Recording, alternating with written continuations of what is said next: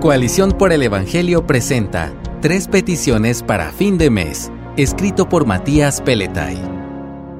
Ahorrar es siempre una buena idea, aunque no siempre es posible. Unos pueden contar con un excedente a fin de mes, mientras que a otros les sobra mucho mes al final del sueldo, como reza el dicho popular. Por la razón que sea, muchos nos hemos encontrado en ese valle de sombra de muerte que llamamos fin de mes, un tiempo en el que falta dinero, yo mismo me he quedado muchas veces con la mirada fija en el techo, como tratando de leer alguna solución en las manchas de humedad.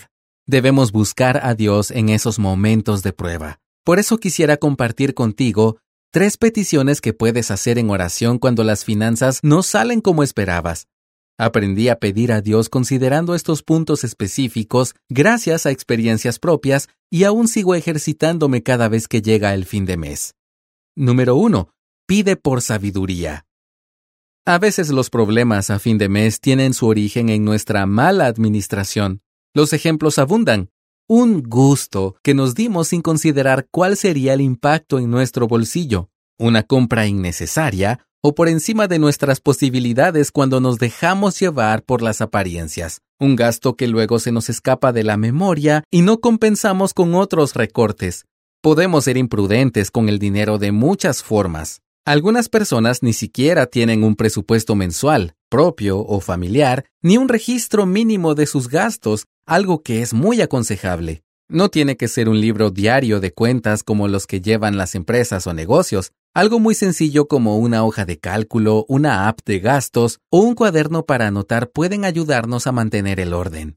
Debemos pedir a Dios que nos muestre dónde estamos fallando y que nos ayude a cultivar sabiduría en nuestra mayordomía del dinero. A veces somos intencionales en esto, pero todavía se nos escapan algunos gastos, tal vez porque nunca hemos recibido educación financiera de ningún tipo.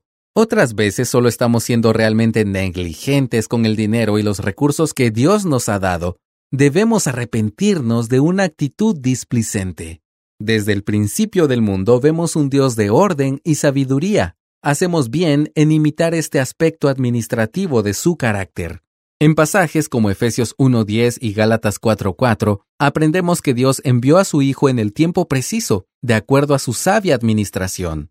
En Cristo hemos recibido gracia abundante, y ahora Dios nos pide que también nosotros seamos sabios administradores de las bendiciones que nos concede. Lee Primera de Pedro 4.10, incluidos los bienes materiales y el dinero que nos da.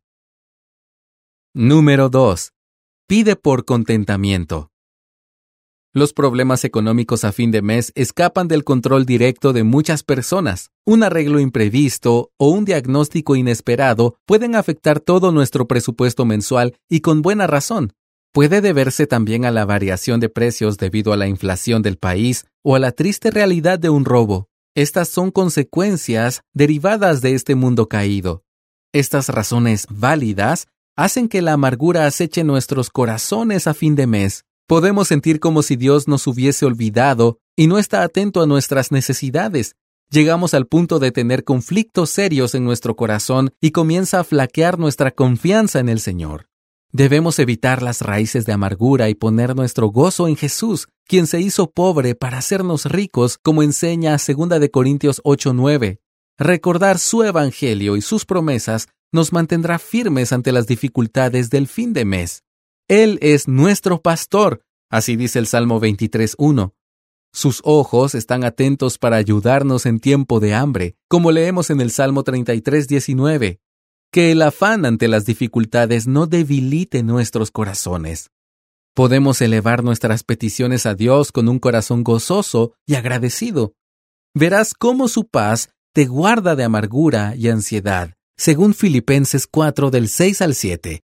Afirma tu corazón, si Dios nos entregó a su propio Hijo, ¿cómo no nos dará con Él todo lo que nos haga falta?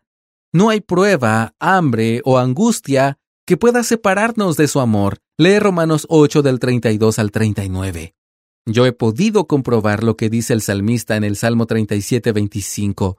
No he visto justo desamparado, ni a su descendencia mendigando pan. Número 3. Pide por el pan de cada día. La sabiduría bíblica es necesaria para que podamos sentar las bases de una vida ordenada que honre a Dios. Por otra parte, como acabo de decir, debemos cultivar el contentamiento, esa joya rara, como una virtud cristiana que será crucial para mantenernos firmes. Pero nada de esto quita el hecho de que aún necesitamos pan para comer a fin de mes. Necesitamos provisión. Debemos reconocer que el hambre y la pobreza son una triste realidad para una gran cantidad de la población en los países de nuestra región. Aunque nos esforcemos mucho por organizar nuestros gastos, es posible que aún así nuestros números estén en rojo y la refrigeradora siga vacía a fin de mes. He visto ese cuadro varias veces. La oración del Padre Nuestro nos anima a pedir a Dios por el pan de cada día. Esto lo puedes leer en Mateo 6:11. La exhortación es acercarnos ante su trono con confianza y en el nombre de Cristo para pedir la provisión necesaria, como enseña Hebreos 4 del 15 al 16, teniendo siempre presente que Jesús es el verdadero pan de vida que nos puede saciar. Lee Juan 6:35. Su amor demostrado en la cruz incluye el cuidado de nuestros cuerpos y la provisión diaria. Dios no prometió riqueza material, pero sí que pidamos por el pan de cada día. Como nos recuerda el viejo himno, citando Mateo 6 del 25 al 26, si Él cuida de las aves, cuidará también de mí. Pidamos a Dios en oración que podamos ser sabios y afirmar nuestra confianza en nuestro Padre amoroso. Él provee todo lo que necesitamos conforme a sus riquezas en gloria en Cristo Jesús. Gracias por escucharnos. Si deseas más recursos como este, visita coaliciónporelevangelio.org.